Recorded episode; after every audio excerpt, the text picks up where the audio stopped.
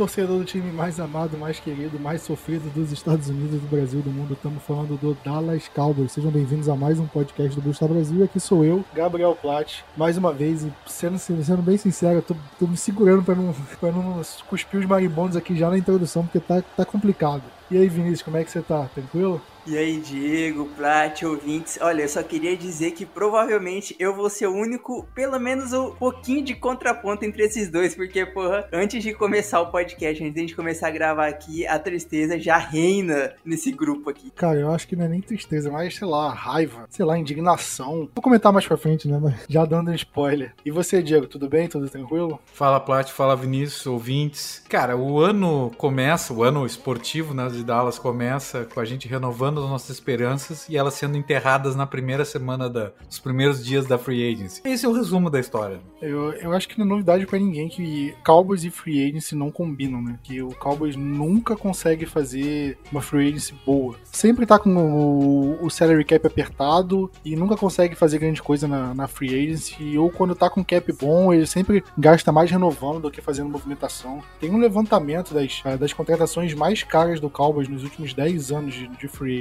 em valor por, de salário por temporada, né? A, a, mais cara foi do Greg Hardy, em 2015. Um ano, 11 milhões, ou seja, foi um contrato de um ano só. O contrato mais longo, mais caro, foi do Brandon Carr, em 2012, ou seja, 10 anos atrás, vai fazer 10 anos desse contrato agora. 5 anos, 50 milhões de dólares, né? Ele recebeu 10 por ano. E foi um desastre, né? O Brandon Carr foi. Ele até começou bem, mas desandou no, ao longo da, da carreira dele em Dallas e terminou de forma sem nem dizer nada. Mas de resto, cara, a gente viu umas contratações bizarras, tipo é, Nolan Carroll sendo a contratação mais cara de 2017, Will Allen a contratação mais cara de 2013, só nomes bizarros, tipo, o Cowboys não vai atrás de jogadores para reforçar o elenco, é só para tapar buraco, tapar buraco. Chega na hora do vamos ver, a gente não tem aquele cara casca grossa que resolva a parada, porque o time quando tem dinheiro para gastar, ele não gasta bem. E é inacreditável. Antes de começar aqui, eu já já, já estourei, já queimei a largada, já, já tô cornetando que nem era para cornetar, nem tava na pauta aqui, mas vamos falar primeiro da notícia dos, dos wide receivers, né? No podcast passado a gente comentou da situação do Amari Cooper e o Cowboys moldou o contrato do Cooper para eles poderem decidir em 2022, ok, quem a gente vai manter, Amari Cooper ou Michael Gallup. E nessa situação o Cowboys optou por manter o Michael Gallup, né? E foi exatamente isso que aconteceu. A gente já tinha comentado no, no outro podcast que, que o Amari Cooper tava para sair, né? Ele não sabia se seria cortado, se ele seria trocado e acabou que foi trocado. Uma troca inacreditavelmente ruim ruim, né? Eu acho que se oferecesse uma coxinha e um Guaravita pro, pro Cowboys, eles mandavam a Mari Cooper pra jogar no, no time aqui de Niterói, Canto do Rio. Porque o Cowboys recebeu uma escolha de quinta e uma de sexta rodada desse ano pela Mari Cooper, uma de quinta e uma de sexta rodada. E deu uma escolha de sexta rodada, além da Mari Cooper, pro Cleveland Browns. É, se você pegar os, os, últimos jogadores que o Cowboys draftou em quinta e sexta rodada, você não vai achar ninguém próximo de ter um desempenho em campo do que o Mari Cooper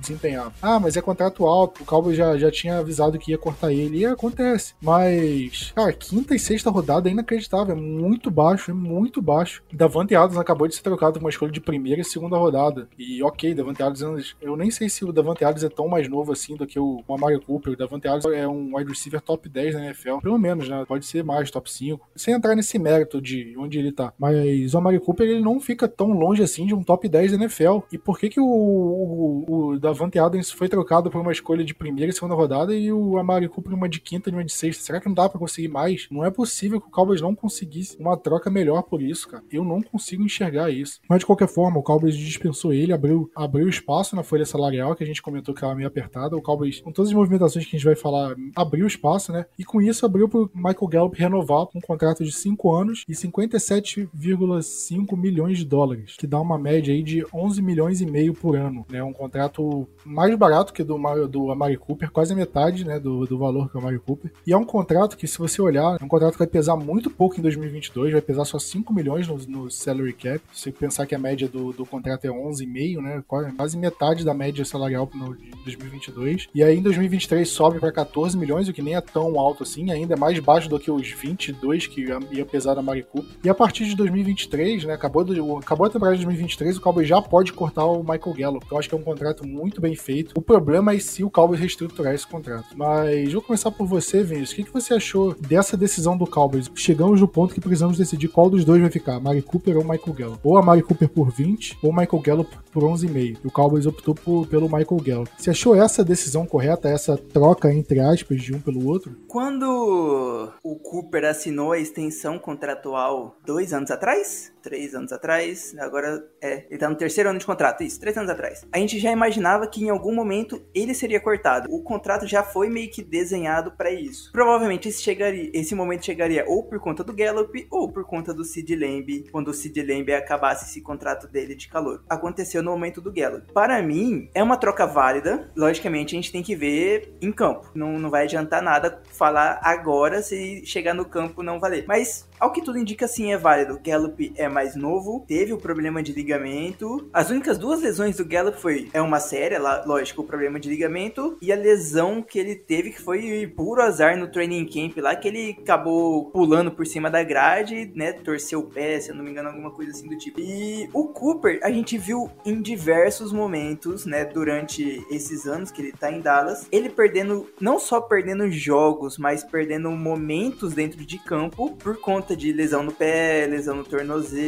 E isso já era sabido, né? A gente comentou muitas vezes no, nos podcasts durante as temporadas sobre isso. Que ele tava, né, tendo essas lesões, principalmente no pé, por exemplo. Ele tinha muita lesão no pé e atrapalhava muito ele durante a, durante a temporada. Jogava lesionado, com dor, mas diversas vezes a gente viu ele na sideline lá e a gente ficava assim: caraca, por que, que o Cooper não está dentro de campo? E muitas vezes era por conta disso. Mas assim, agora eu só quero que venha um decente WR3 e para mim vai ser totalmente válido. Se o Gallup fazer mil jardas e conseguir pegar aquela bola que o Cedric Wilson não pegou, que é para é pro Gallup fazer esse papel de fazer o jogador que vai conseguir correr aquela rota gol e se distanciar do, do cornerback e do safety, para mim vai estar tá muito bem pago. Além de que o salário foi muito baixo, perto do, do Cooper. É praticamente dois anos de contrato, né? É um contrato longo, sim, mas se você vê o contrato, o valo, os valores garantidos desse contrato, é um contrato basicamente de dois anos e o resto a gente vê. A partir do terceiro ano,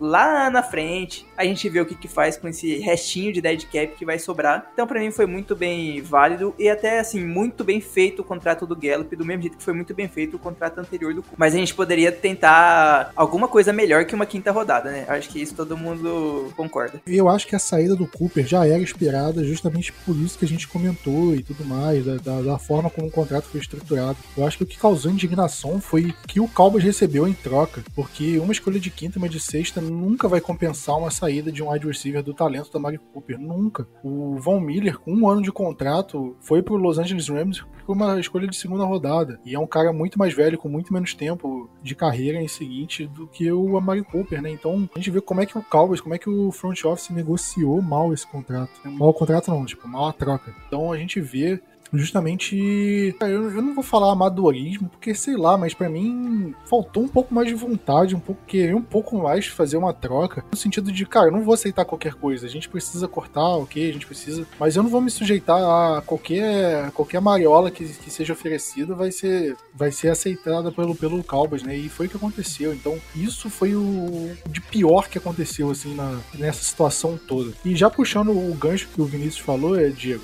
o wide receiver 3, né, que no nosso caso era o nosso trio, né, Cooper, Gallup e Lamb, e sem o Cooper, o wide receiver 3 era, teoricamente seria o Cedric Wilson, né, natural, porque quando um dos três perdeu os jogos, né, o Michael Gallup ou, ou o próprio Amari Cooper, o Cedric Wilson fez esse papel de reserva imediato de qualquer um deles, e o Cowboys meio que gostaria de manter ele de volta, só que o que a gente viu foi o Cedric Wilson indo para o Miami Dolphins, né, ele aceitou um contrato do Miami Dolphins de 3 anos e 22 milhões de dólares, né, média aí de 7 milhões e pouquinhos por temporada. Não só ele foi pro Miami Dolphins, como o Miami Dolphins também pegou o Conor Williams, né? Nosso left guard titular. Então o Miami Dolphins indo atrás de dois jogadores do Cowboys o Conor Williams foi em contrato de 2 anos e 14 milhões de dólares, né? Então essa, essa é mais fácil fazer a média, não precisa de calculadora, né? 7 por ano. Eu acredito, Diego, que esses dois valores são bem acima do que o Cowboys estava disposto a pagar por qualquer um deles, né? Eu não vou perguntar se vai fazer falta, porque acho que é uma pergunta muito, muito manjada, né? Mas vou perguntar como é que o Cowboys consegue repor essas, essas duas perdas, né? Porque Conor Williams, querendo ou não, era o titular do Cowboys. E o Cedric Wilson era um jogador que, com a saída do Mari Cooper, viraria titular, né? pensando em 2022, são basicamente dois titulares aí que o Cowboys meio que perde, né? Então, como é que a gente pode repor? Será que é, a gente tem peças dentro do elenco para repor isso ou a gente tem que ir pro mercado, ir pro draft para repor esse tipo de saída? Cara, assim, ó, sem dúvida alguma não tem peça no elenco. Em nenhuma das duas posições não há peça no elenco. É, eu tenho a impressão que em relação ao Connor Williams é, se trata de o início do rebuild da linha ofensiva, que vai se aprofundar nos próximos anos e eu acho que a gente fala mais adiante do corte do Léo Collins, mas é um rebuild evidente, né, que aconteceu agora há pouco. E isso virá pelo draft. Então, não é tradição do, do Cowboys, eu acho, para não dizer impossível, muito improvável que Dallas faça a contratação de, de um guard é, na free agency. Vai ser, vai ser via draft, né? E escolha alta, muito possivelmente. Falam muito bem da, dessa, mais ou menos na, na escolha 24, não de necessariamente de tackle, mas center e, e guard ali. É bem possível que tenha um jogador interessante, se não ali na segunda rodada, mas eu acho que precisa ser um de, na minha opinião, precisa ser um de primeira rodada de, de linha ofensiva se quiser fazer um rebuild bem, bem feito, como a gente fez entre 2011 e 2014, justamente para proteger o Dak Prescott. Em relação ao wide receiver, vai depender. Eu, eu acho que tinha que contratar alguém, que deve ser contratado alguém na free agency, porque não, não dá para ir com muito buraco pro draft, porque também fica muito evidente em relação aos adversários o que que Dallas vai fazer. O, não pode ficar muito escancarado o que Dallas vai fazer, senão o, o, o adversário, ou o potencial adversário, ou algum adversário, principalmente de divisão, vai lá e, e, pega o jogador na frente. Ou também explora o time no caso de uma troca para avançar um pouco, um pouco mais para frente nas, na, nas escolhas. Então eu creio que algum jogador de linha ofensiva será contratado na free agency. É, é, não tem como. A gente tem o Conor McGovern, né? Será que ele não pode ser o titular para a temporada? Será que, o, será que o time não pensa nele como titular? E a gente tentou, né, no passado, bastante com ele. Inclusive, houve proposta de troca, né?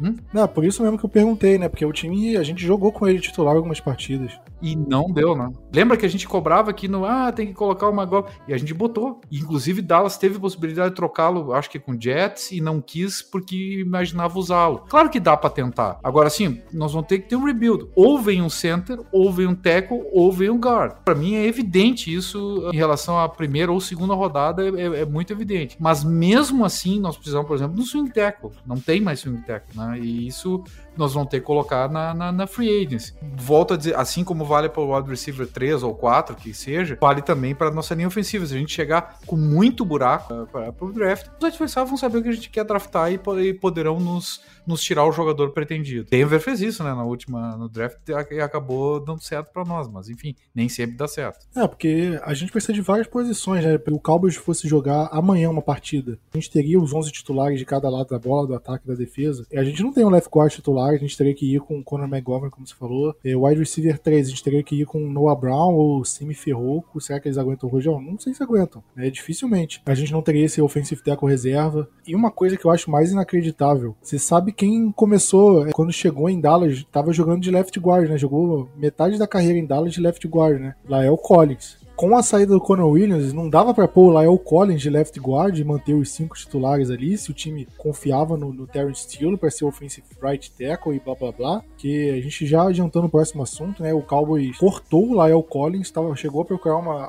troca por ele. O New England Patriots se interessou, mas acabaram não chegando no acordo e o Cowboys acabou cortando o Lyle Collins, que inclusive já visitou o Cincinnati Bengals, pode fechar com eles. E o Cincinnati Bengals tem um técnico de linha ofensiva, ex-Cowboys, né, o Frank Pollock. Então é mais um motivo pro Lyle Collins ir para lá e tudo mais. Era um cara que podia ir de left guard, uh, tapava nosso buraco sem precisar de ir no mercado, como você falou, Diego. Então era uma solução que já estava ali, não precisava gastar um centavo a mais. O Cowboys prefere dispensar um jogador para abrir espaço na folha e a gente não sabe se o espaço que abriu na folha com ele, a gente vai conseguir conseguir contratar um jogador para repor a altura. Parece que pelo Lyle Collins a, a reposição dele é caseira, né? Vai ser o Terrence Steele, beleza. Mas e quem vai ser o reserva? E se o Terrence Steele machucar? E quando o Tyron Smith se machucar? Porque ele vai. Qual foi a última temporada que o Tyron Smith é, jogou as 16 partidas de temporada regular? 17 agora, né? Porque tem mais uma. Eu não lembro a última, a última temporada. Então, a gente precisa ter um reserva, um offensive tackle reserva. A gente não tem no momento, né? A gente tem toda essa folha salarial, mas a gente tem tantos buracos para resolver e a gente não tem escolhas de top 100 o suficiente para ir tapando todos esses buracos, né? O time foi para essa free agency com alguns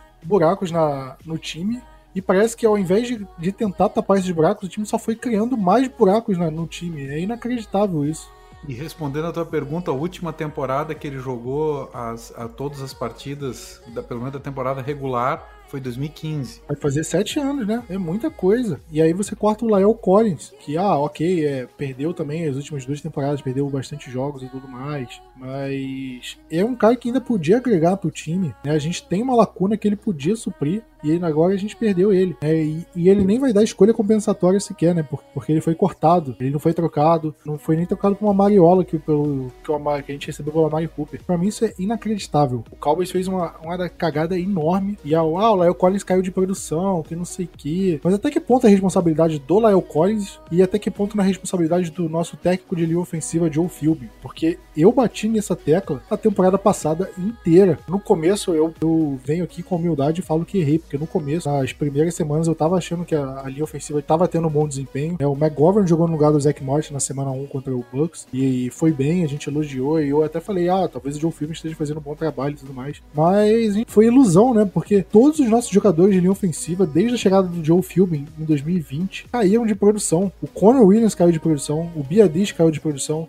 Tyron Smith caiu de produção, Lael Collins caiu de produção, McGovern caiu de produção, até o Zack Martin, né? Foi a primeira vez que o Zack Martin teve que jogar improvisado, se machucou pela primeira vez na carreira. Até ele, mais ou menos, ali caiu de produção. E por que, que ninguém comenta que o Joe Philbin tá arrebentando a nossa linha ofensiva? Aí joga a responsabilidade, ah, é culpa do Lael Collins, ah, é culpa do Conor Williams, a culpa é do Biadish, vai trocar esses e a linha ofensiva vai continuar ruim. Por quê? Porque o técnico de linha ofensiva é, é ruim é um incompetente. É inacreditável. A linha ofensiva do Cowboys, que até ah, em 2016 foi eleita a melhor linha ofensiva da NFL. E se você pegar a linha ofensiva de 2016 com a linha ofensiva de agora, você tinha três nomes iguais, né? Zach Martin, Tyron Smith e Lyle Collins. Era para no mínimo ela ser acima da média. E não tá sendo. Por quê? E é justamente isso. É mal treinado. É mal treinado pelo técnico de linha ofensiva. A gente vai reforçar e a gente vai ter problemas. A gente vai continuar culpando. Vai culpar o Conor McGovern de novo, o Biadish de novo. Ah, porque o Tyron Smith comete muita falta. Ah, porque o, o Terrence Steele não evoluiu como a gente esperava. Ah, porque o, o jogador que a gente pegou no draft não evoluiu e blá blá blá. O problema tá atrás da linha ofensiva, né? Tá por trás de quem tá quem treina a linha ofensiva.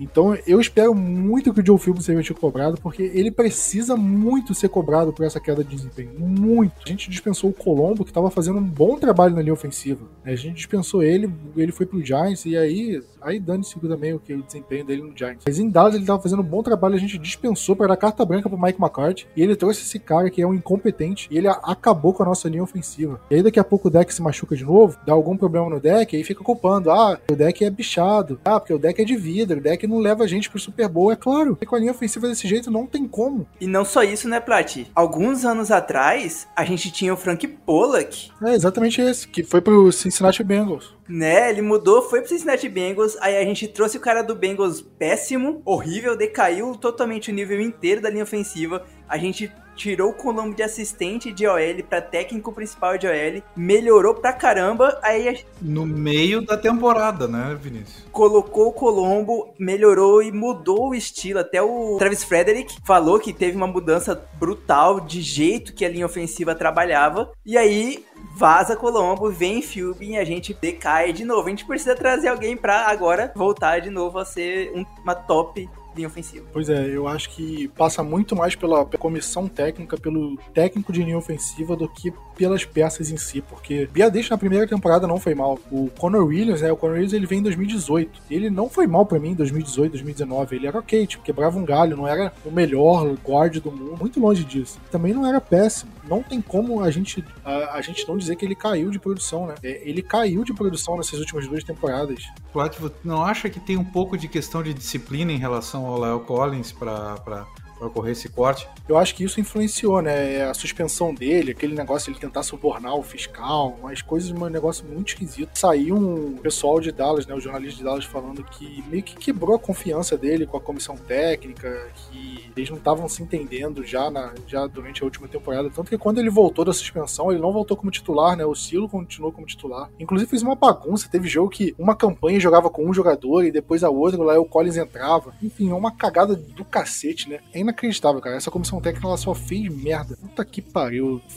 Tinha que soltar o palavrão, não tinha como. O palavrão teve que sair, perdão. Falando dos Tyrants, né? A gente comentou já da técnica do Dalton Schultz na, no podcast passado. Eu acho que essa é, renovação dele, se sair ou quando sair, não vai sair por agora, em março. Eu acredito que deva sair lá para maio, lá pelo prazo final para ele assinar a franchise tag. Então, não acredito que a gente vai ter muitas notícias novas do, do Dalton Schultz. Mas, em compensação, um que a gente falou que era um do, das maiores possibilidades de corte que a gente falou era do Blake Jarwin, né? O Jarwin foi cortado, abriu um, lá, 5 milhões de folha salarial, mais ou menos. E o Jeremy Sprinkle renovou por um ano, né? Que foi nosso target número 3, pelo salário mínimo de veterano, né? Que ser lá, um pouquinho menos de um milhão de dólares na temporada. E é um salário tão baixo que praticamente não conta no salary cap, né? O, a, o salary cap ele só conta os 51 maiores salários do, do elenco. Então, se ele fica abaixo dos 51, ele não conta. Então é um salário um pouco risório, assim. Acho que nem vale a pena comentar tanto. E é possível que a gente vá para a temporada com o Dalton Schultz titular, o Jeremy Sprinkle como segundo e o Sean McKeel como terceiro, mais ou menos assim, né, nessa pegada. É, aí eu acho até ok, não acho que a gente precisa de muito investimento ali com o Tyrande, acho que se quiser draftar um calor, drafta. Com essa renovação do Dalton Schultz, eu acho difícil o Cowboys trazer um calor, principalmente numa escolha alta, né, porque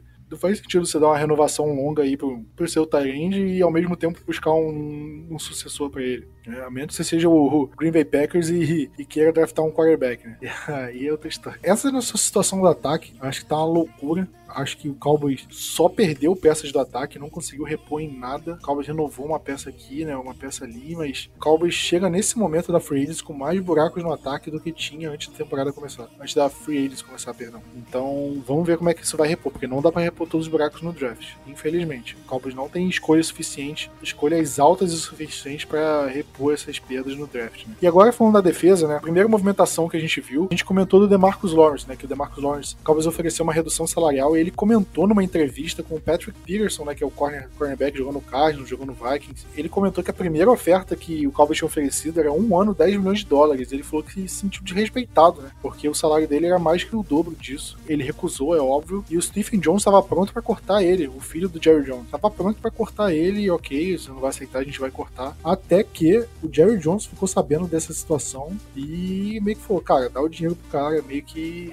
Jerry Jones interviu e resolveu a situação o DeMarcus Lawrence acabou renovando, estendeu o prazo que ele ficaria em Dallas por um valor menor do que ele, ele tinha negociado. O contrato antigo dele era de 5 anos, 105 milhões de dólares, 21 milhões por temporada. E o contrato atual dele, que ele meio que renovou, né, foi um contrato de 3 anos e 40 milhões de dólares. Ou seja, saiu de 21,5 21 milhões por temporada para um salário de 13 milhões por temporada. Reduziu bastante. A gente consegue manter uma peça-chave do elenco. Ele continua com a gente durante boa parte da, carreira dele, né? E a gente conseguiu reduzir o salário dele. Então isso foi muito bom. Ele tinha um cap, o, o valor do salário dele que ia pesar na folha salarial era de quase 30 milhões de dólares e agora é 14. Foi uma redução muito significativa. Obviamente, o Cowboys ampliando esse, esse contrato que tem com ele, a gente acaba tendo que manter ele no elenco por mais tempo. Só vai valer a pena cortar o DeMarcus Lawrence agora em 2024, depois da temporada de 2023, ou seja, o Cowboys é obrigado a manter ele no elenco durante a temporada de 2022, que é essa agora, e na temporada seguinte. Porque também não é tanta coisa assim, tá? Ele vai ter 32 anos na temporada de 2024. A temporada de 2023 vai pesar bastante, né, na folha salarial, mas considerando que o salário, que a folha salarial vai aumentar, é, talvez o Cowboys consiga absorver bem esse valor desse contrato. E todo mundo esperava, né, pelo menos a gente, que esse valor que ele abriu fosse para segurar o Randy Gregory, né? Saiu a notícia de que o Randy Gregory havia renovado com o Dallas Cowboys, né, por um contrato de 5 anos e 70 milhões de dólares, mais ou menos parecido à média salarial do, desse novo contrato do Marco Lawrence tinha saído, o Randy Gregory renovou com o Cowboys por esse momento, por esse valor. Até que de uma hora para outra falaram, Randy Gregory tá fechando com Denver Broncos e não com Cowboys. E a gente ficou, é o quê? E foi isso mesmo. Aparentemente mudou tudo. Randy Gregory desistiu do Cowboys e resolveu fechar com Denver Broncos pelo mesmo salário, pelo mesmo valor de contrato. E foi uma negociação esquisitíssima. Saíram muitos relatos sobre isso. Eu tive mais ou menos o trabalho de reunir todos e meio que fazer uma ordem cronológica. Eu vou meio que tentar explicar aqui para vocês o que aconteceu. A primeira situação foi em relação ao termo do contrato dele quando começou a free agency, o Randy Gregory recebeu a oferta do, do Denver Broncos, 5 anos, 70 milhões. E aí o Randy Gregory tá, beleza, acho que eu vou aceitar. Só que aí o Jerry Jones ficou sabendo dessa oferta. E o Jerry Jones, ele, ele gosta muito do Randy Gregory, sempre quis manter. O Jerry Jones quis manter o Randy Gregory e fez uma pressão em cima dele para ele renovar. Não, fica, Gregory, fica, fica, a gente dá esse, esse, salário. E o Gregory mudou de ideia, né? Até porque o Randy Gregory é bem grato ao Jerry Jones, porque o Randy Gregory ele foi suspenso várias vezes e o Jerry Jones sempre se manteve do lado dele e tudo mais. Só que na hora de, de fechar o contrato, tinha algumas cláusulas, algum termo de contrato ali que o Randy Gregory ficou puto porque nas, tinha algumas cláusulas que diziam que o time que ele poderia perder toda a parte garantida do salário dele em caso de multa, em caso de algumas violações, né, de, de conduta, de suspensão. E o Grant Gregory meio que sentiu, pô, eu dei um voto de confiança, eu tava disposto a fechar, só que aí vocês colocam uma cláusula que não a gente não tinha combinado antes no contrato. E aí o Grant Gregory meio que sentiu traído, né? Pô, o time mentiu para mim. E o Cowboys meio que disse, cara, esses termos são padrões de todos os contratos do time. De fato são. O único contrato do time que não tem esse tipo de cláusula é o do Dak Prescott. Daí eu não sei porquê e tudo mais, mas enfim. O Cowboys falou, ah, esse tipo de, de acordo é padrão e estava disposto a mudar qualquer coisa. Só que o Gregory viu que o contrato do Denver Broncos não tinha essa, essa situação. Então ele falou, pô, o Cowboys está dizendo para mim que isso é padrão, mas o contrato que me ofereceram lá em Denver não é, não tem isso. Estão mentindo. E aí meio que foi uma quebra de confiança aí. O Randy Gregory, a partir desse momento, achou que tinha certeza de que o Cowboys estava mentindo e, cara,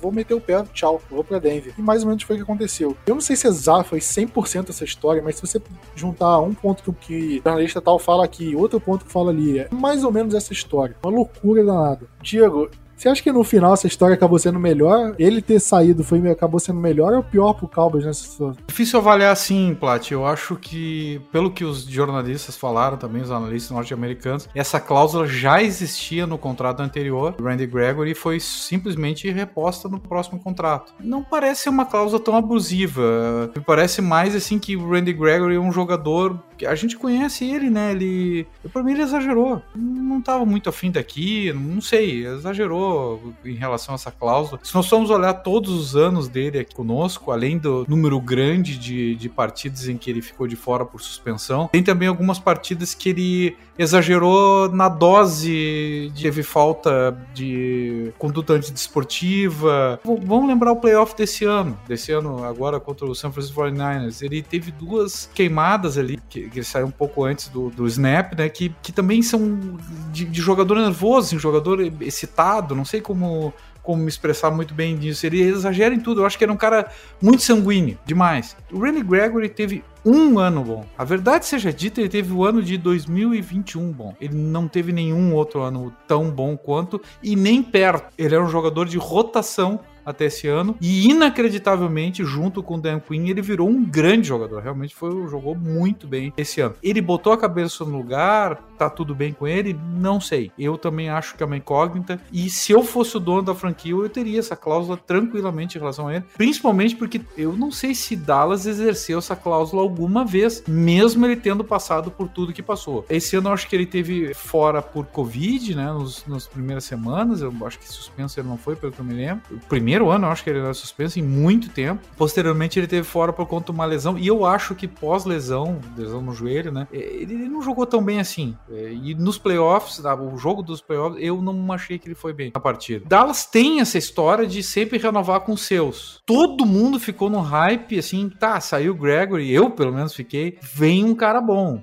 Não veio até agora nada. Esse é o problema. A reposição de Dallas por uma perda é ínfima. O grande problema é esse. Dallas tem chance de. teria chance, teve chance de agregar grandes jogadores. Semana passada, quando o Plat me perguntou tem algum nome, eu disse, cara, Daniel Hunter, Minnesota Vikings. Pra mim é um baita jogador de bola. E é parece exatamente essa posição. Não, não, não sei se vai ser bom ou vai ser ruim. Olhando o front office de Dallas, parece que vai ser ruim porque se eles não sabem contratar ninguém ou não esperam contratar ninguém, e acaba colocando mais um, uma necessidade pro draft. Se, se há pouco a gente falou, tinha necessidade de OL, e tem, tem necessidade de wide receiver, e tem, e tem outras necessidades, linebacker, tem, e mais um defensive end. Então, assim, daqui a um pouco a gente vai terminar o draft, vai chegar perto do draft, com mais necessidade do que calma para poder escolher o melhor jogador pra, do, do, do momento. Não acho isso bom. É, o fato é que é, é, essa política de Dallas de simplesmente renovar com com seus, não dá certo, não tem dado certo. Não é à toa que o último, a última vez que a gente foi para uma final de conferência, 95,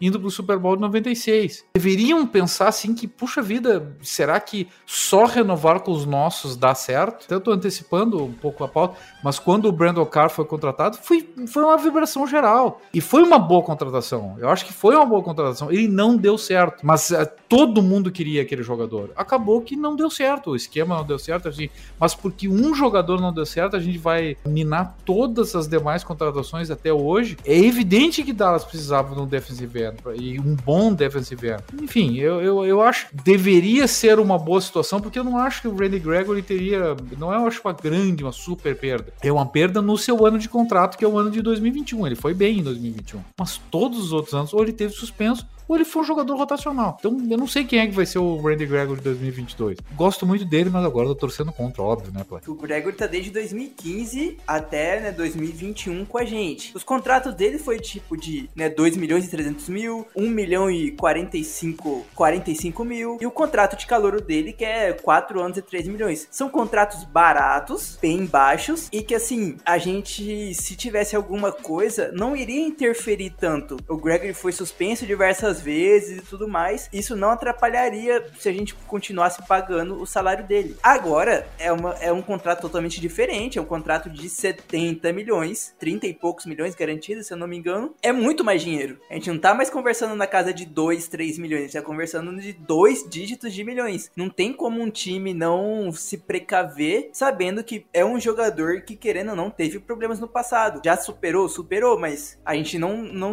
não sabe quando ele pode ter um outro problema no futuro. Pois é, será? É uma incógnita, né? Infelizmente é uma incógnita. Então, assim, Dallas não pode deixar de ter uma cláusula desse tipo. E o agente dele falou que nunca viu isso em 30 anos. É cláusula normal. Então, esse gente aí é pilantra, cara. Porque, porque o Cowboys tem isso em todos os contratos, cara. Sim, então, e outra coisa, ou ele tá mentindo, ou ele nunca leu o contrato, né? Inclusive no contrato do Gregory até então ele deu entrevista falando que tava feliz que tinha assinado com o Cowboys e blá blá blá, quando saiu o um anúncio do Randy Gregory. Então o cara já tava feliz que já tinha assinado e depois mudou de ideia. Não, porque não é bem assim, nunca vi isso antes. É muito blá blá blá, cara. Esse cara aí é pilantra, cara. É porque o Gregory falou, não gostou, ficou puto. O empresário teve que mudar um pouco o jeito de falar. E não, né? Veja bem, não é bem assim. Na hora que saiu a renovação do Gregory, eu assinei um contrato alto. Não daria esse valor pro Randy Gregory, mas eu, ah, deu agora, vambora. E como não, de fato não deu, eu, cara, então dá pra arranjar jogadores melhores. Como você falou, Diego, o Daniel Hunter, pô, e eu gosto muito do jogador, acho que seria uma baita adição pro Cowboys. Eu tava de olho no Chandler Jones e no Von Miller, né, mas saía um contrato desses dois jogadores e, pô, impossível o Cowboys chegar a igualar o valor Chandler Jones foi pro Las Vegas Raiders por um valor de 17 milhões por temporada. E o Von Miller, pô, um contrato de 6 anos, né? Pra um cara, de, um jogador de 32. É muita coisa, né? 120 milhões de dólares totais. Muita coisa. Não tinha como o Cowboys chegar perto de, de igualar isso. O Von Miller, ele basicamente elogiou a torcida do Cowboys colocando olhinho, mandando mensagem pro DeMarcus Ware e tal, mas acabou que não rolou, né? O que rolou, de fato, foi a renovação do nosso Dorance Armstrong, né? Nosso defensive end, que foi reserva, né? A carreira dele toda em Dallas, ele foi reserva, entrou pouco. Ele teve 7 sacks e meio em 4 anos, né? Menos de 2 por ano, só que 5 desses sacks vieram na última temporada. Então ele evoluiu bastante com o Dan Quinn e renovou por um contrato de 2 anos, 13 milhões. E por esse valor, eu acho difícil que ele, no mínimo, não sei se ele chega para ele renove para ser o titular com esse valor, mas eu acho que no mínimo ele vai ter mais espaço no, no elenco. Se o Cowboys usou muito o, o Micah Parsons como titular, né, por exemplo, DeMarcus Lawrence, Micah Parsons, eu acho que Durance Armstrong vai ser esse cara que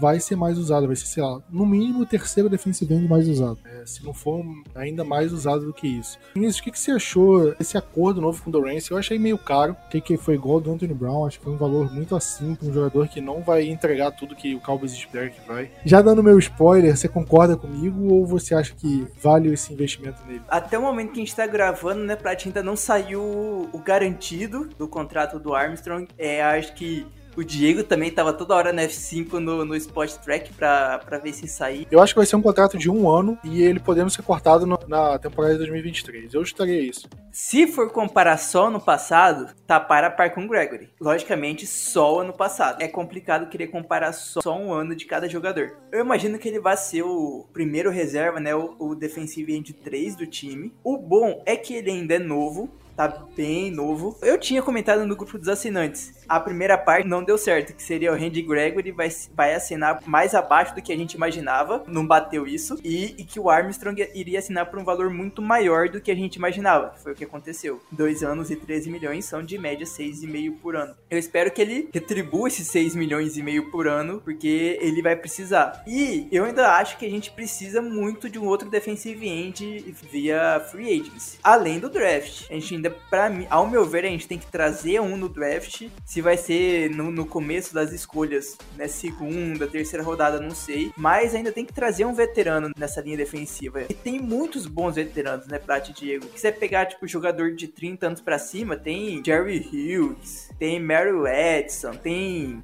Jason Pierre Paul jogando com dois dedos a menos é, é melhor que muito jogador que já passou na linha defensiva de Dallas durante muitos anos. E tem jogadores mais novos. Porra, tem Dante Fowler, Cal Nassib. Cara, Dallas precisa trazer um jogador para recuperar a, entre aspas, vergonha de ter perdido o Gregory. E, Vinícius não acha assim que de repente já estava programado pro Dallas, além de renovar com o Randy Gregory, também renovar com o Dorrance Armstrong? O Dorrance Armstrong não veio para repor o, o Randy Gregory. É, ele era uma ação que Dallas tentaria de, de igual forma. Eu, pelo menos, acho isso. Eu também imagino, tá? manter ele sendo nosso defensivo de trade de toda forma. Agora não sei se ele vai, ser, vai, vai acabar sendo obrigado a subir e ser o titular, né, principal. Vamos aguardar. De resto, a gente tem ali Tarell Bachan e o que? Chauncey Golston, né, do segundo anista. Olha esses nomes de defensive end, tirando o DeMarcus Lawrence ali. Ridículo, ridículo. Não fale mal do Goston, que é o meu cara, né? Tô brincando com vocês aí. Meu brother é Anai, tá, Vinícius? Não, não vai xingar o Goston. São jogadores que. Verde, né? Ah, o, o Dorance Armstrong tem o quê? 24, 25 anos? Ele já tá há não sei quantos anos no, no, time e ainda tá novo. Ele é mais novo que eu, cara. Quando eu, eu, até assustei quando eu vi isso. Porra, o Armstrong ainda é mais novo que eu e eu tenho 26. E o Chauncey Golston é outro que ainda é bem novo. Dois jogadores muito novos. DeMarcus Lawrence, que já é mais de 30 e o Terrell Bachan que eu acho que já tem 30 ou perto de 30 também. Então assim, a gente precisa no mínimo trazer mais um novato e mais um veterano para dar uma equilibrada nessa nesse grupo de defensive ends. Agora quem vai trazer, eu não sei, mas eu espero que Dallas faça alguma coisa decente ainda nessa nessa free. Porque cap tem, que a gente já viu que tem o que quase perto de 30 milhões com cap. E a gente não precisa se preocupar com o contrato dos calouros, porque já tem uns 10 milhões do Collins lá na frente, lá em junho. Eu não gostei desse contrato do Rance Armstrong. Eu acho que nossa linha defensiva tá podre, tá muito fraca.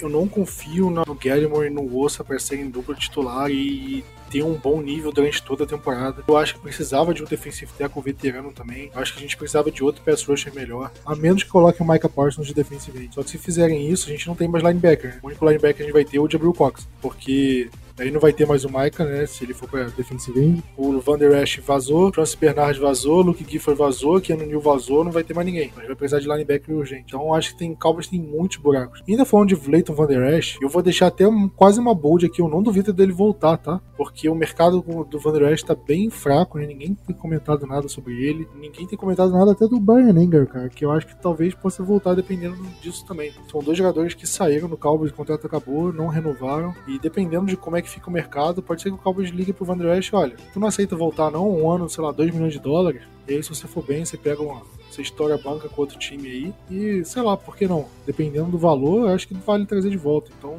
Vamos ficar de olho nessa situação. E entre a secundária, né, a gente comentou de um possível corte do Anthony Brown. Eu acho que não vai acontecer. Eu acho que o Cowboys vai pagar 6 milhões e meio de dólares pro Anthony Brown, o que também é inacreditável. Se juntar, a gente vai pagar 13 milhões de dólares nesse ano, nessa temporada, para Dorance Armstrong e Anthony Brown. Com esse dinheiro, você pega um jogador top de qualquer de uma dessas posições, de defensive end ou de corner. E o Cowboys não, porque tá pagando por dois jogadores que não são nem top 30. É inacreditável, né? Essas coisas assim que você começa a perder a esperança com o Cowboys. Como o Cowboys gerencia mal os contratos, gerencia mal o elenco. O Cowboys prefere ficar reno renovando com esses Zé Ruelas que a gente pega em quarta, quinta rodada de draft esses jogadores só pra o elenco fazer isso, dar tudo certo, acabou o contrato, tchau. E a gente vai na quarta rodada, quinta rodada e pega um jogador igual. Mas o Cowboys quer manter esse tipo de jogador, quer manter e acaba pagando caro pra um jogador que não vai entregar o que ele tá recebendo. E tá sendo assim com o Jordan Lewis, Anthony Brown, Dorance Armstrong vai ser assim. Ele ainda nem, nem mudou nada, mas vai ser assim. Tyron Crawford foi assim. E se você puxar aí de memória, você vai achar vários exemplos aí. Esse tipo de coisa aí, a gente fica, ah, porque a gente não tem dinheiro para manter o Amari Cooper, não sei o quê, por conta dessas merdas aí. Esse tipo de coisa acontece. Falando da secundária, né, o Malik Hooker renovou. E a gente tava esperando notícia do Jaron Curse, né, que, que, querendo ou não, foi nosso melhor safety, né, e o Malik Hooker foi o jogador escolhido pelo Cowboys para renovar, foi um contrato de 2 anos e 7 milhões de dólares, né, uma média de 3,5 por ano, sendo que é basicamente um contrato de um ano, né, porque ano que vem, se ele for cortado, ele libera 3 milhões na folha salarial, ou seja, deu errado, cortou, tchau, beleza, contrato de um ano. Acho que vale a aposta, é um jogador que já foi escolha de primeira rodada, já foi um ótimo prospecto, não foi tão mal assim, eu acho que a temporada passada, acho que foi ok, dá pra, dá pra manter, mas eu não sei se eu colocaria ele como safety titular absoluto, não. É aquele tipo de renovação que você renova, mas também não fecha, um, não tapa um buraco do elenco completamente. Então por que que renova, né? Coisas que o Dallas Cowboys faz. E no Special Teams, né, como a gente comentou, né, o Jake McQuaid, nosso long snapper, renovou pelo valor mínimo também, isso aí indiferente, long snapper é long snapper. E nosso querido Greg Zerline picou a mula. Finalmente mandaram ele pra, pra rua, porque com alguns meses de atraso, né, né, Vinícius? Porque fez muita hora, ganhou muito dinheiro em cima do Cowboys para entregar pra gente algumas derrotinhas a mais na conta dele, né? Acho que essa para mim é a única felicidade dessa, dessa free agency até o momento é o corte dos Zornline. Se o Anthony Brown for cortado, aí vão ser duas. São as minhas maiores felicidades do momento, porque é possível a gente ter que manter o, o Zornline por né, mais um ano, sofrendo por mais um ano. Acha um, um kit de um drafted aí, se quiser, pega esse cara na sétima rodada. Ninguém eu imagino que ninguém vai reclamar se a gente pegar um kicker na sétima rodada, por exemplo. Na sétima não, porque a gente não tem sétima. Na sexta. Você sabe por que a gente não tem sétima, né? Porque a gente trocou por um cara do Houston Texans que nunca jogou, sei lá, um snap no time. Basicamente deu uma escolha de graça pro Texans pra um jogador que ia ser cortado. Nunca fez nada no Houston Texans, nunca fez nada em Dallas e sei lá onde tá. Jogador que, sei lá, semi-profissional, de tão fraquinho que é. E a gente deu uma escolha de draft por ele. Inacreditável, né? E até continuando sobre times especiais, né, Plat? Johnny Hacker vem aí? para fazer grupinho com o, com o John Facel e o, e o Jake McQuaid ou não? Se depender do John Facel, com certeza, né? A panelinha dele e se jogou com ele no, no Los Angeles Rams, ele tá trazendo, né? Tanto que a gente abriu mão do Kai Forbath, que fez uma ótima, um ótimo fim de temporada pra gente ali 2019, acho que foi 2019, pra vir essa panelinha do July recebendo muito mais do que a gente espera de um kicker. Sei lá, 3 milhões de temporada e não foi de longe o kicker que a gente esperava. E agora a gente tá aí, a gente precisa de um kicker, a gente precisa de um punter. Quantas posições a gente já falou que a gente precisa aqui? De pelo menos um titular. O Cowboys, essa free agency, ele basicamente só abriu buracos no time, não, não tapou nenhum. Vai acabar a primeira semana, a gente tá gravando a primeira semana da free agency, né? Vai acabar essa primeira semana, o Cowboys não vai ter feito nenhuma movimentação relevante. Como para variar, né? a movimentação relevante do Cowboys é renovar com um jogador que é do, do próprio time. Passando isso, aí você vai ver o Cowboys contratando um reserva do Chicago Bears por um ano, 3 milhões. Ou vai ser aquele negócio, o Cowboys vai trazer para visitar para três jogadores aí desconhecidos. Um do, do New York Jets, um do Detroit Lions, um do Jaguars. Aí vai fazer teste com os três, aí vai contratar um com um saláriozinho baixo, e aí vai chegar na temporada regular e não vai entregar porra nenhuma, e o time vai continuar uma merda. Eu tô muito puto mesmo. Ai meu Deus, que time desgraçado, Diego. Você tem algum, alguma esperança daqui em diante da Free Agency, ou alguma coisa que você espera, por, alguma movimentação relevante pro Cowboys daqui em diante? Que a gente tá gravando no dia 17 de março, né? Até agora nada. Não, Plat, eu não tenho esperança não. Eu tenho é, praticamente a convicção, tá, que Dallas está fazendo uma limpa no elenco pro ano que vem. Se a gente for pensar nas, no, nos dois jogadores que a, gente, que a gente ainda pode acumular dinheiro fora o que a gente já tem, diz respeito ao Léo Collins para pós 1 de junho, sempre lembrando ao nosso ouvinte, até o draft, até o final do draft, contando os contratos do draft, Dallas não pode estar acima do cap space. E esses, esses 10 milhões do, do Léo Collins vão contar só para depois. Então não tem como usar eles na, né, no, no presente momento. E fora isso, e fosse tu mesmo, Plot, que colocou que o Dalton Schultz provavelmente tem um contrato lá por maio, né? Que é depois do draft, enfim, junho. Eu acho que vai liberar mais uns 5 milhões para esse ano, então seria 15. Esse dinheiro eu duvido que Dallas use. É que o Vinícius no ano passado disse, disse muito bem, Jerry Jones se apaixonou pelo rollover, né? Sempre pro ano que vem. Ele vai deixar pelo rollover. E acho que esse, desses 26 milhões a gente vai usar assim para tapar buraco daqui, tapar buraco dali e vai sobrar um dinheiro também. Eu não vejo Dallas contratando ninguém, não vejo Dallas interessado em, em ser um real contender, né? Um postulante realmente pro Super Bowl. Ao contrário, eu vejo Dallas uma equipe que, como diz, vai tapar buraco, vai fazer um time, tem como ganhar a NFC East, porque é a liga amadora, né? Até por enquanto é a liga amadora. E olha que um dia esses caras não vão mais ser liga amadora. Um dia eles não vão ser. E daí ano que vem a gente vai ver. Para mim é isso. A gente tem o Daniel Hunter que tá aí pedindo uma troca. A gente tem um monte de defensive ends podendo fazer tro troca, não, mas digo, contratar. A gente tem um monte de wide receiver que pode contratar. Até tem alguns, eu acho que não tem muitos linha ofensiva que poderia contratar. Enfim, a gente tem o Bob Wagner, né? Que, que eu acho assim, o que, que seria a contratação do Bob Wagner? Um time só contrata o Bob Wagner, só contrata o Von Miller, só contrata uh, jogadores desse calibre, se ele tem vontade de ganhar, né? Se ele tem real vontade de ganhar naquele ano. Por quê? Porque Dallas se acostumou a perder. A franquia de Dallas se acostumou a perder. Ele precisava contratar um jogador desse nível, não só pelo futebol dele, para incorporar dentro do vestiário uma mentalidade vencedora. E Dallas não tem essa mentalidade vencedora. Ah, o Bob Wagner não vai jogar, não vai ter tanto, é, é muito dinheiro para jogar. Meus amigos, o que ele vai, ele vai transformar um vestiário. É um jogador que transforma porque ele tem um bom exemplo. Não quero um All Pro todos os anos, já tem um anel. O Alvon Miller é caro. Caro é perder. Caro é perder ano após ano. Von Miller é um jogador barato, ele foi para o Rams e o Rams teve o anel que ele tanto queria, né? E quer dizer assim, e o Von Miller, quem sabe, se visse para, eu acho que tem em torno de 17,5 ano, podendo cortar mais adiante, né? É, ah, vai ficar com o dead cap, enfim, mas é, é em torno disso, 17,5, 18 milhões de anos, o que não dava para fazer? Ah, é muito caro, eu concordo com o Paty que é muito caro. É muito caro para quem não ganha, porque para quem ganha, esse é um bom contrato. E quem não arrisca nisso não tem jeito. Veja bem, Plat, Vinícius e, e ouvintes, se a gente seguisse o plano original de Dallas era renovar com os principais do, do elenco passado, certo? O Dalton Schultz, não sei mais quem, Dorance Armstrong, quem sabe o Curse. Esse time não ganhou.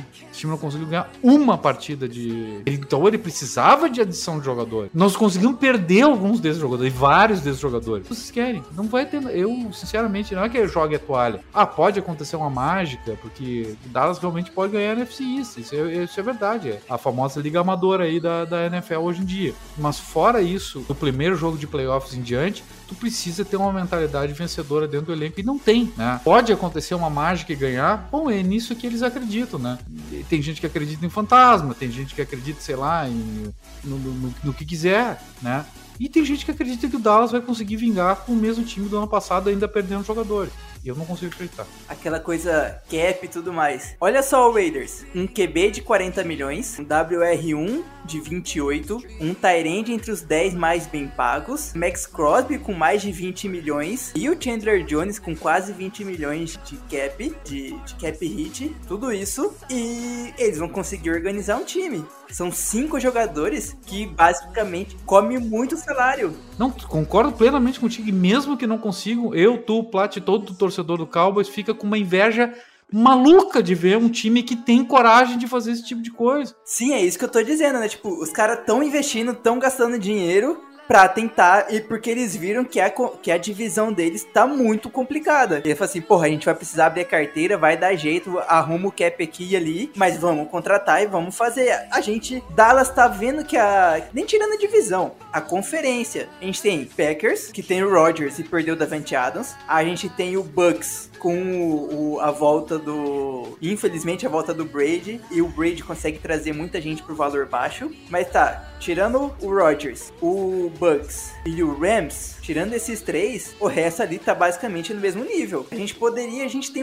uma chance gigantesca de subir e de elevar o nível do, do time para conseguir aproveitar uma conferência que não tá tão forte assim. Se a gente pegar um dia, aquele dia que tá iluminado, a gente consegue vencer do Bucks. A gente quase conseguiu vencer ano passado. Faltou detalhe. A gente consegue enfrentar um Packers que não tem recebedor e que tem uma defesa que perdeu muito jogador. A gente consegue enfrentar um Rams dependendo, jogando em casa, não sei. É possível. Ou jogando na casa deles e a gente vai ter muito mais torcida pra gente do que, do que eles lá em, lá em Los Angeles. A gente só precisava de um time mais forte, numa conferência que tá bem mais fraca do que ano passado. Mas a gente não vai conseguir fazer isso e vai acontecer igual ano passado. Vai, primeira rodada dos playoffs, tchau. Ah, sempre o draft, draft, draft. É, é bacana isso, é legal. Até jogar futebol manager, sei lá, jogar um joguinho. O cara faz desse tipo assim, mas tem alguma forma, algum outro time que conseguiu, sem contratar, que tornou a mentalidade vencedora daquela equipe, sabe? Porque isso que o, que o Dallas quis com a contratação Mike McCarthy, eu quero um cara com mentalidade vencedora, que já ganhou.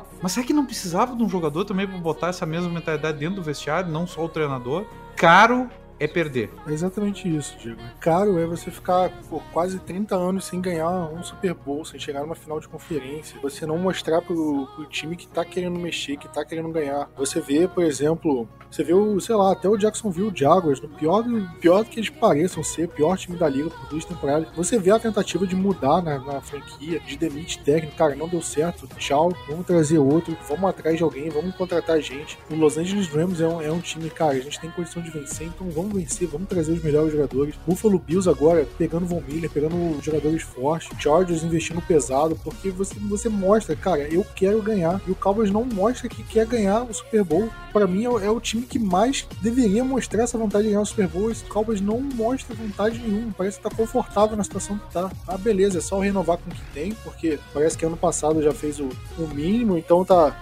No ano passado já fez o suficiente. Então, se a gente renovar com as peças aqui e ali, trocar uma aqui ou ali, já tá bom, já tá o suficiente. Ganhar a divisão não é mais suficiente pro Cowboys. É suficiente se você tá três anos sem ganhar nada, tá cinco anos. Mas se você tá novo, você tá num buraco muito grande, precisa voltar. Mas o Cowboys tá quase 30 anos. São 27 anos sem Super Bowl, 27 anos sem uma final de conferência. A diretoria do Cowboys, o front office, não tá dando nenhuma pista de que quer voltar para uma final de conferência, porque não faz por onde. A gente perde os melhores jogadores e renova com jogadores que não vou falar renova com os piores jogadores, mas renova com jogadores mais ou menos. A gente gasta muito com jogador mais ou menos e não gasta muito com jogador, com um jogador bom. A gente sempre pega o bom e o barato e faz e o barato sai caro no final. Como você falou, Diego, caro é não ganhar. Exatamente isso. Eu sigo desesperançado, nem sei se essa palavra existe, mas sigo sem esperança nenhuma em relação ao Cowboys. Eu acho que o Cowboys vai fazer essas contratações pequenas, vai tampar um buraco aqui, tapar um buraco ali, é, ir pro draft e seja o que Deus quiser. E eu, se eu fosse o Mike McCarthy, eu estaria muito puto com a, diretoria do Cowboys, porque esse é um ano decisivo pro Mike McCarthy, porque se o Cowboys for mal aí, é possível que o Mike McCarthy seja demitido, porque ele fracassou em 2020, em 2021, na temporada regular ele foi bem, mas fracassou de uma forma inacreditável nos playoffs, de ter sido muito mal, né? Do Cowboys ter amplo favoritismo por cima do 49ers e perder por conta de falta, por conta de, de time mal treinado. Então o Mike McCarthy, apesar de uma temporada que no geral pode parecer positiva, né? Se você olhar a temporada regular e tudo mais, ele acabou saindo queimado da temporada. E aí, para essa temporada de 2022, onde ele precisa mostrar um bom valor, onde ele precisa melhorar, o que acontece com o Cowboys? Perde a Mari Cooper, perde o Lyle Collins, é, se desfaz dos melhores jogadores, não repõe a altura, vai dar o, o Cowboys vai dar pro Mike McCarthy um time pior do que o time que ele tinha em 2021. Você não tem como mudar. O Cowboys vai dar esse time pior. E a gente vai enfrentar uma divisão que está melhor do que estava em 2021. O Eagles vai estar tá melhor do que estava em 2021. O Commanders, né, demorar para acostumar a falar isso. O Washington vai estar tá melhor do que estava em 2021. O Giants, ninguém liga. O Giants ninguém se importa porque time, time aí tem que continuar na lama. Mas de qualquer forma, de qualquer forma, vai ser uma divisão mais difícil. O Cowboys não vai ter tanta moleza assim. A tabela do Cowboys vai ser mais difícil do que a temporada passada. E aí vai cair tudo, a responsabilidade vai cair toda em cima do Mike McCarthy. Que vai ter culpa se for mal, vai ter culpa. O Joe Philbin vai ter culpa, como eu falei lá no começo do podcast, vai ter culpa. Todo mundo vai ter culpa. Mas o Jerry Jones e o Stephen Jones precisam ter noção da parcela de culpa deles aí, porque eles são os responsáveis por fazer esse time estar pior do que tá do que estava no ano passado, de não conseguir melhorar o time, de não mostrar ambição suficiente, de não saber gerenciar bem o salary cap, de ficar renovando com esses jogadores de bunda mole. E aí a gente vai chegar em 2023, a gente tem 50 milhões milhões de folha salarial disponíveis em 2023. Eu tava até olhando aqui. É muita coisa, tá para contratar jogador. 57 milhões de folha. Como o nosso draft de 2019 foi um lixo, a gente não tem muitos jogadores para renovar nessa, nessa situação. Por exemplo, a gente não vai renovar com o Anthony Brown. E nesses 50 milhões você tá contando aquele running back cortado ou não? Não, não, sem nenhum corte. é, pra temporada de 2023, o Cowboys tem 53 milhões de, de, de folha salarial, sem nenhum corte, sem nada.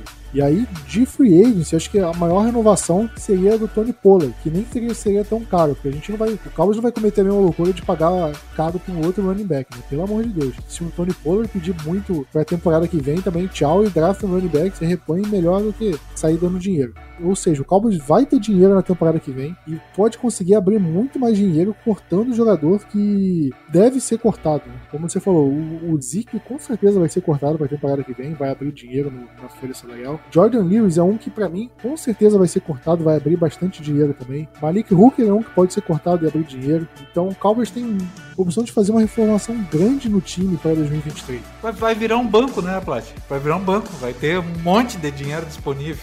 Pois é, vai ter dinheiro, e aí a, a situação vai ser o seguinte: 2022 vai mal, Mike McCarthy roda, vai contratar um técnico só que aí a contratação vai, vai vir da escolha do Jerry Jones ou Stephen Jones, ou seja, vai vir um técnico merda, vai contratar um técnico para fazer a reformulação, vai fazer reformulação mal, e a gente vai perder os anos de auge aí do Dak Prescott, do Zach Martin, do Michael Gallup, do Sid Lamb, do DeMarcus Lawrence, vamos jogar todas essas carreiras no lixo por conta de incompetência do front office. E não foi à toa que disseram pro Brian Brothers, né, Brian Brothers, para quem não conhece, é um jornalista muito bem credenciado dentro, dentro de Dallas, né, ele trabalhou, eu não sei se ele ainda trabalha, mas ele trabalhou pro site oficial do Cowboys. Uma das regras que ele não só ele, como as outras pessoas que trabalham por site do Cowboys, é poder criticar o time, né? Não ser chapa branca. E eles sempre fizeram um trabalho muito bom e ele recebeu mensagens depois dessa palhaçada com o Randy Gregory, dizendo que o front office do Cowboys é incompetente, né? Outras pessoas ao redor da liga dizendo isso pro Brian Brothers. Ou seja, só comprova o que a gente sabe desde o começo, né? Incompetência desse, desse front office que não consegue fazer esse time para frente. Não é coincidência que qualquer time que o Cincinnati Bengals até dois anos atrás estava na lama, na primeira escolha geral e, e ontem estava no Super Bowl, porque é uma franquia que minimamente consegue se organizar e montar um time para chegar longe. O Cowboys não consegue fazer isso em nenhum momento. O Cowboys tem quarterback para isso, tem jogadores para isso e não consegue, porque o front office é incompetente dá pra encerrar desse jeito, né? Porque se deixar aqui eu fico mais uma hora e meia só xingando o Jerry Jones, o Stephen Jones, o Michael McCarthy, o porteiro do AT&T Stadium. Que sobrar eu tô xingando hoje, porque eu tô muito revoltado, cara. Vocês querem xingar mais alguma coisa? Tem mais algo pra dizer? A gente tá falando, né, de 2023 abrir um caminhão de dinheiro, sem contar um possível rollover que vai acontecer, né, também, pro ano que vem. Além do aumento de, de salary cap não sei se é esse ano que vai ter o contrato novo com as televisões. Eu acho que, ao meu ver, a única esperança de ter um, um grande espaço de cap aberto desse tanto e der certo é se a gente trazer o Sean. Provavelmente o que vai acontecer em Queen vai ser, vai ser içado pra head coach. E aconteceu um meme que tá rolando por toda Dallas e todo mundo, que aí o Dak Prescott teve que fazer um passe numa terceira para 11 pro cap space. Eu vi, eu acabei de ver agora isso aí, mas eu acho que assim, o Sean Payton é capaz de vir para Dallas e conseguir trazer jogador. No mesmo estilo que o Tom Brady é capaz de fazer isso, sabe? Eu acho que o Peyton vindo para ser nosso head coach, ele tem a capacidade de, de, puxar jogadores de bons nomes e até assim, dependendo, com valores abaixo de mercado para ser titular no time visto que, né, vai ter muito passo em corner, em safety, querendo ou não, linha ofensiva, provavelmente. Tyno Smith não deve voltar ano que vem, não sei, tudo mais. Então, assim, eu acho que é muito, muita chance, se a gente trazer o Peyton, dele conseguir puxar muito jogador bom para 2023. O problema é, a gente tem que esperar até 2023 para isso acontecer e ainda assim é um grande se. Se vai acontecer ou não vai do Peyton vir. Esse é o foda. a gente vai perder basicamente 2022 inteiro e vai viver num gigantesco si em 2023. Ou no finalzinho de 2022, quando chegar a Black Monday e se a gente não tiver nos playoffs, por exemplo. É inacreditável isso, cara. É planejamento de cagão. Eu não acho que o Cowboys, sei lá, tá fazendo isso intencionalmente. Mas será que o Champion resolve qualquer problema nesse time? Eu não sei, cara. Eu não sei, porque ele ficou lá 15 anos com o Drew Brees e ganhou só um, um Super Bowl. Quantos problemas eles tiveram com salary cap e tudo mais, draft? Draft mal feito. Também ele, o Saints tem tantos problemas quanto o Cowboys. O Saints tá aí no limbo aí, esperando o milagre do Deshaun Watson para ver se ressurge o time, mas tá numa situação bem esquisita também. E isso a gente levando em consideração que o Cowboys vai de fato contratar o Sean Payton. Se não contratar, vai atrás de quem? Vai efetivar o Dan Quinn também, que não fez um bom trabalho como no trabalho dele como head coach em Atlanta. Vai subir o Kellen Moore, o que é pior ainda. O que, que você espera que o Jerry Jones vai fazer, né? Se, se o Jerry Jones e o Stephen Jones são um problema, a gente não pode esperar que eles, eles tragam um cara certo. É, é difícil. É, qual é a agulha no palheiro aí achar, cara? A, a chance maior é deles trazerem outro incompetente. É só você ver os técnicos que o, que o Jerry Jones trouxe pro Cowboys desde que ele assumiu, né? Comprou a franquia. Depois do Jimmy Johnson, é só tristeza, né? Barry Switchers, é Sean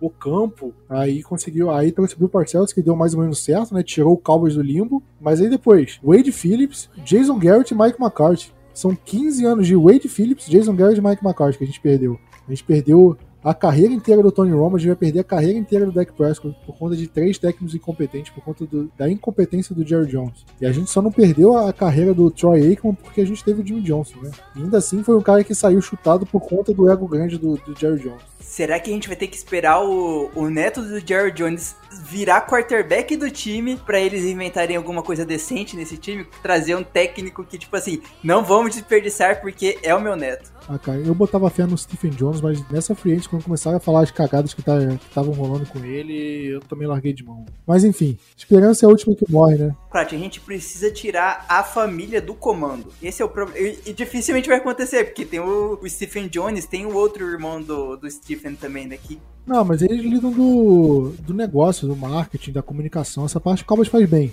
A parte do negócio, eles são muito bons. Não é à toa que eles são bilionários. Mas em gerenciar o time. Isso, isso. Eu digo essa parte. A gente tem que, a gente tem que sim. Ou se não for o Will McClay, um outro, uma outra pessoa. Eu digo Will McClay porque é o que tá hoje no, no time, que faz essa função. Mas assim, tirar esse gigantesco poder de Jerry Jones e Stephen Jones de contrato, de pessoal, deixar um cara o Will McClay ou um outro cara para virar o general manager de fato do time e deixar o cara para mexer, deixar a família Jones para mexer na parte de business e assinar o cheque, só isso. Uma hora vai ter que dar um choque de realidade neles, eles perceberem, cara, a gente tá sendo incompetente, a gente tá afundando isso, bater um senso de humildade e falar, a gente precisa trazer outra pessoa para resolver isso pra gente.